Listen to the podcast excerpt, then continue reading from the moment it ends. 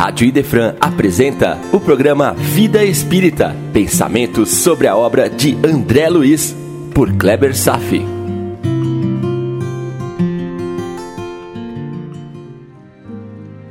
Nosso Lar, capítulo 19, A Jovem Desencarnada, parte 1.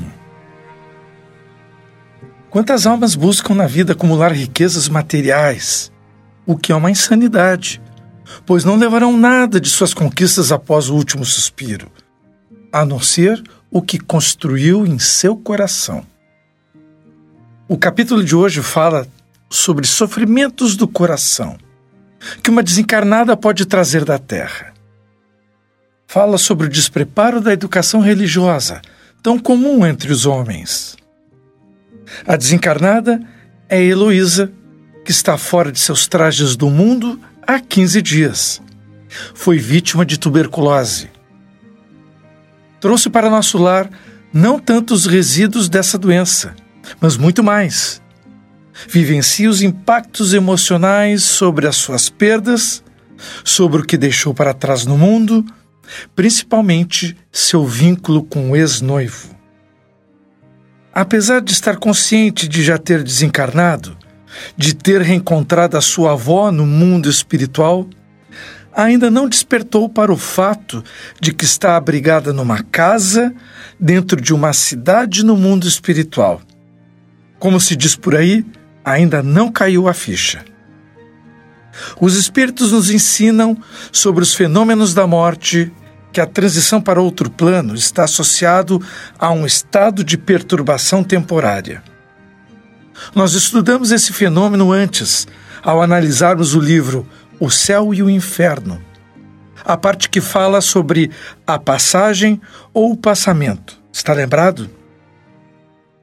Pois hoje veremos mais detalhes, estudando as questões de 163 a 165, publicadas no Livro dos Espíritos, e, claro, sempre com suporte da literatura de Miramês. Questão 163. A alma, ao deixar o corpo, tem imediata consciência de si mesma? Resposta: Consciência imediata não é a palavra. Ela fica perturbada por algum tempo. Como já vimos, depois que se processa o fenômeno da morte, é quase comum, principalmente por falta de elevação da alma, que ela entre em um estado de perturbação espiritual. Os seus sentidos adormecem como se mergulhasse num sono profundo. No entanto, a alma ainda continua ligada ao corpo pelo chamado cordão fluídico, o que é comum chamar-se de cordão de prata. Já ouviu falar? A libertação do espírito de seus vínculos com o corpo dependerá da sua condição moral. O comum é a alma passar por algum tempo em estado de perturbação espiritual, recuperando sua consciência aos poucos no correr do tempo. E quando já estiver madura para despertar, será conduzida para novas regiões a fim de seguir o seu aprendizado espiritual. Muitos espíritos permanecem dormindo, sonhando, depois da desencarnação. Por lhes faltar conhecimento e preparo suficientes, de modo a consciência mover-se no conhecimento da verdade. Incrivelmente, outros espíritos ficam retidos onde se processou seu desenlace final, por um período de tempo indeterminado, para muito muito depois poderem prosseguir por outras etapas de vida, sem reconhecerem onde estiveram. A humanidade quase toda passa por essa fase de perturbação espiritual, mesmo animando corpos saudáveis. No entanto, a ignorância das leis de Deus quase que literalmente os faz mortos no entendimento sem se preocuparem para onde vão, nem de onde vieram. É a perfeita imagem dos zumbis, sem o canibalismo, claro. Especificamente na resposta dada aos espíritos para Kardec, poderemos considerar a perturbação que ocorre no desencarne com uma sensação de alguém que acorda repentinamente de um sono profundo e fica sem orientação por alguns instantes, fica grogue. Um estado de torpor. No caso da desencarnação de Luísa, ela experimenta esse torpor, uma semilucidez relativa por longa duração. Questão 164. A perturbação que se segue à separação da alma e do corpo é a mesma para todos os espíritos em termos de duração e grau? Resposta: Não, pois depende do grau de sua elevação. Cada desencarnação tem suas nuances, como já foi dito. Há espíritos que levam minutos afrouxando e desatando os laços ao corpo, e outros que levam até séculos, ficando ligados aos despojos, permanecendo na ilusão de que ainda estão vivos no corpo físico. Os grandes missionários do Cristo, que mesmo reencarnados já viviam em espírito, jamais tiveram alguma dificuldade em se separar do fardo corporal para adentrarem na vida espiritual. A separação é de acordo com a pureza da alma. Então, gasta-se mais ou menos tempo a redução do tempo sempre estará nas mãos de cada um. É conquista da alma. Ninguém deseja permanecer na perturbação espiritual, pelo menos deliberadamente. Todos buscam a libertação. Porém, poucos sabem procurar pelos caminhos sensatos de uma vida espiritualizada, que é a solução desse problema. O nosso trabalho no mundo é exercitar autoaprimoramento, lutando todos os dias para conviver bem com o próximo, a fim de conquistar a consciência da vida. Aliás, esse é o mais profundo sentido da vida. Se alguém nos perguntar, afinal, qual o sentido da vida? A resposta: nos autoaprimorar, a fim de nos aproximarmos de Deus viver dentro das leis naturais. Apenas isso. O resto são tarefas, são papéis. Aliás, só para lembrar, o escopo do Espiritismo é o estudo, é o aprendizado e a aplicação das leis naturais. Se você pudesse resumir o Espiritismo, ela está centrada no conhecimento e, na, e no uso das leis naturais. A morte do corpo, todos sabem bem, é fato natural, mas nunca é aceita como tal. E por que não aceitamos? É porque não estudamos esse fenômeno à luz do coração, com a dedicação e respeito que o tema merece deixamos de lado. Sempre deixamos para depois. O tempo vai passando, nos envolvemos com as mesquinhas coisas do mundo e deixamos para longe o sagrado, esvaindo a nossa própria felicidade. O Espiritismo nos fornece todas as orientações para aplicarmos na vida, evidenciando e ensinando as suas leis naturais e reconhecendo que cada um tem sua própria velocidade, seu próprio tempo, sem exigências e radicalismos. Mas não deixamos de exortar um certo compromisso responsável do coração, pois entende que não fazer nada também é uma manifestação do mal. Em resumo, aquele que já está espiritualmente depurado se reconhece quase imediatamente após o desencarne porque já se desprendeu psiquicamente da matéria durante a vida no corpo. Enquanto que o homem carnal, materialista, cuja consciência não é pura, conservará mais prolongadamente as impressões da matéria. Portanto, sofrerá por conta de seus apegos. Os que os espíritos querem dizer com já desprendeu da matéria em vida é se referindo a uma pessoa espiritualizada, não sendo mais vítima do apego material. E espiritualizada não significa uma pessoa religiosa. É mais uma pessoa que acredita que exista algo além do que é visto, do que é percebido pelos olhos físicos, pelos sentidos do cérebro. Não precisa seguir uma teologia, um vínculo religioso. Mesmo encarnadas, a mente do ser espiritualizado está polarizado em segmento superior. Sente as mesmas necessidades que um homem comum, mas não empregam suas energias pela eterna busca de conforto e prazeres do mundo. Questão 165. O conhecimento do Espiritismo exerce influência sobre a duração maior ou menor da perturbação? Eis uma pergunta proposital de Kardec para reafirmar a validade de seu trabalho com a codificação da doutrina espírita.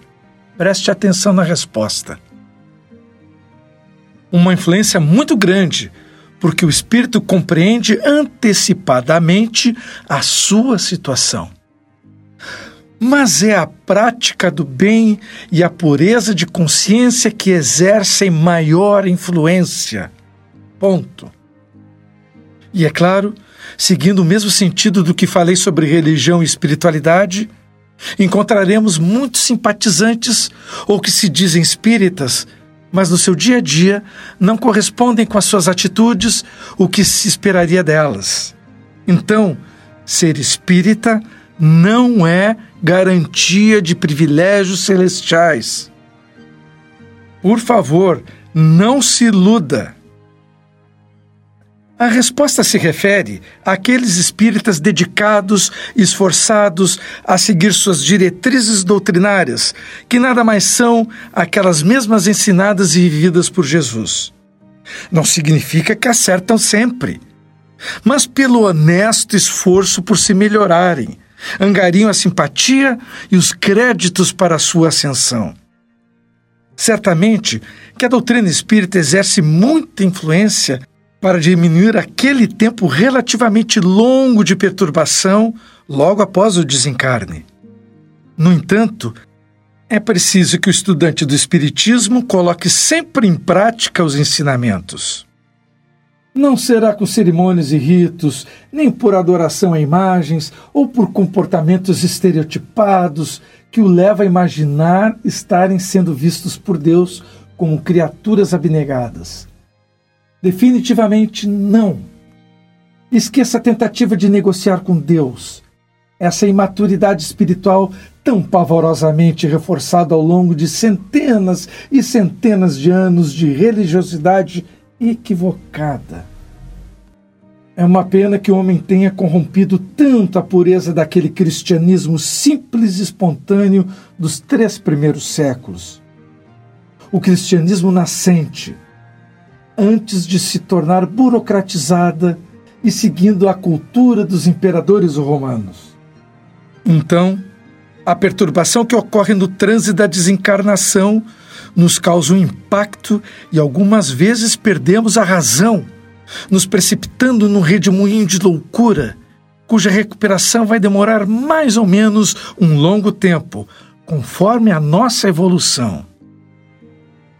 Quando somos dotados de uma certa pureza de consciência, esse estado não bloqueia a nossa lucidez.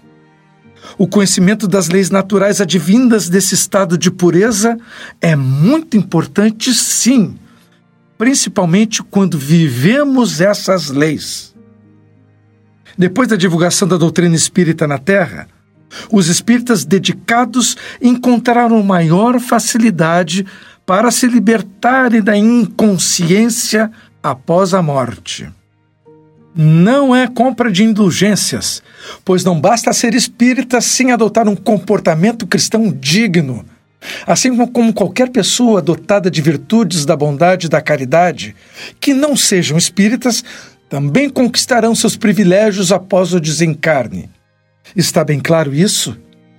Não se esconda numa fachada. O Espiritismo, na sua profundidade, vibra o mesmo sentimento daquele cristianismo nascente dos primeiros três séculos e nos mostra os caminhos do amor que na terra se transforma em caridade e passa a despertar os homens para a vida em Cristo. Isso durou até Constantino decretar o cristianismo como religião oficial de Roma no ano 313. Foi quando a religião cristã se desvirtuou para sempre. O homem bom, paciente nas suas funções, alegre nos seus gestos, honesto na sua vida e que ama a verdade, ao abeirar-se do túmulo, cruza seu portal com tranquilidade, por saber que os que se foram com os mesmos ideais o estão esperando como o bom combatente que venceu a si mesmo. É muito bom que se conheça a doutrina espírita. No entanto, certifique se está compreendendo a sua mensagem. Você que me ouve, o que está fazendo com a informação? Nada? Apenas gosta e se diverte? Cuidado, meu irmão, cuidado. Na primeira parte da resposta dos espíritos dada a Kardec, ficam claros dois aspectos. Primeiro aspecto, que o estudo da vida espírita definitivamente diminui a perturbação que se segue após a morte. Porém, o segundo aspecto é o cabal, pois não diz tanto respeito aos conhecimentos acumulados sobre a vida espiritual, mas muito mais diz respeito ao estado moral do desencarnante. Pois é a prática, o trabalho que o desenvolve e desperta para a luz. Fora da caridade não há salvação. Veremos com o tempo que a doutrina espírita, por força de seu argumento e de sua clareza evangélica, produz um efeito profundo nas pessoas, desperta um desejo sincero de buscar sua moralização. E vamos acompanhar as palavras de Kardec. Abre aspas. No momento da morte, tudo a princípio é confuso. Ele precisa algum tempo para se reconhecer. Está atordoado como no estado de um homem que acordasse de um profundo sono e procurasse dar-se conta dessa situação. A duração da perturbação que se segue à morte é muito variável. Pode ser de algumas horas, pode ser de vários meses e mesmo de muitos anos.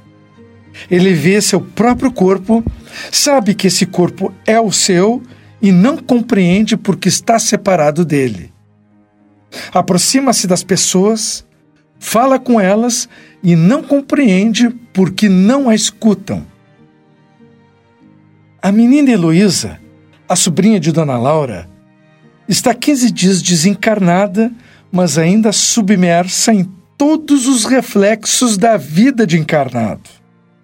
Reconhece sua tia, quase que percebe estar morta, mas mesmo assim ainda não aparenta muita consciência de seu estado atual. Kardec segue, abre aspas.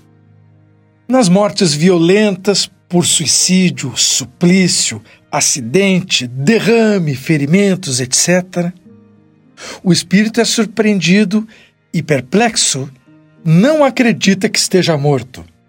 Afirma insistentemente que não está morto. No entanto, vê seu corpo, sabe que é o dele e não compreende por que esteja separado. Fecha aspas. É o que está acontecendo com Heloísa. Segue Kardec. Esse fenômeno é facilmente explicável. Surpreendido pela morte, o espírito fica atordoado com a brusca mudança que nele se opera. Para ele, a morte é sinônimo de destruição, de aniquilamento, pois assim aprendeu a pensar quando estava vivo, assim como a maioria de nós ainda pensa dessa maneira. Ora, como continua a pensar, ver e escutar, ainda considera-se vivo.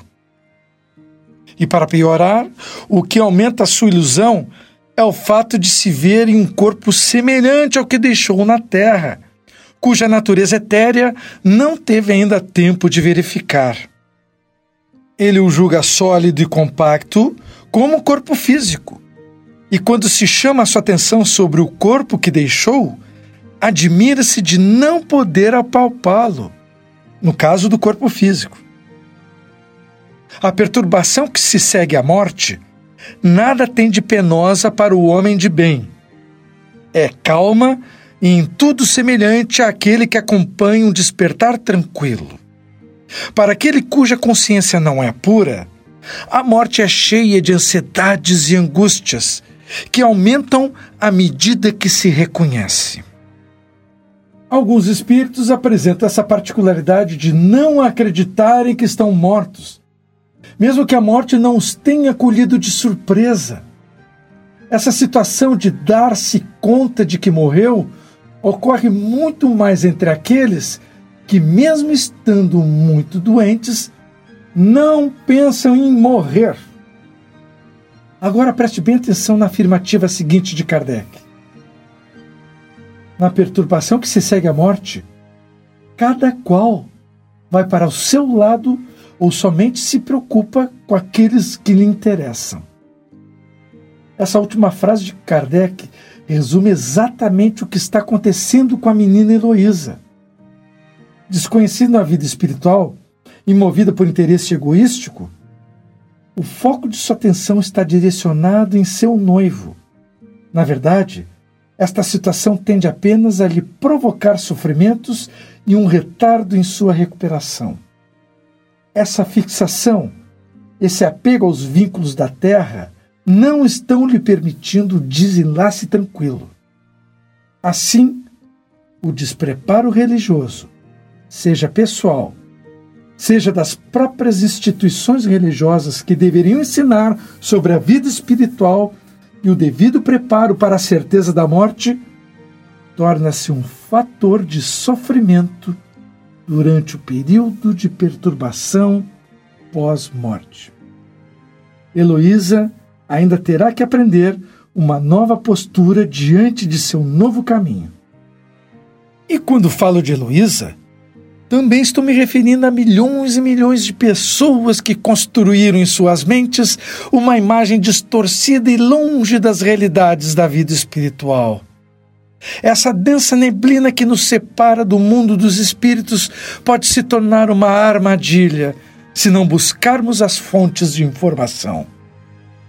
E sempre lembrando que informação é importantíssimo para a nossa educação, mas que deve seguir-se a um desenvolvimento moral paralelo, a partir da prática do bem, do servir, do tornar-se uma alma útil para todas aquelas pessoas que o cercam, ou seja, do trabalho nobre. Por isso, o trabalho é uma lei natural. O grande quebra-cabeça do conhecimento espírita, quando montado, torna clara a prescrição da prática da caridade como forma de proteção contra o sofrimento em vida e na morte. Vida e morte são realidades que devem ser tratadas como naturalidade.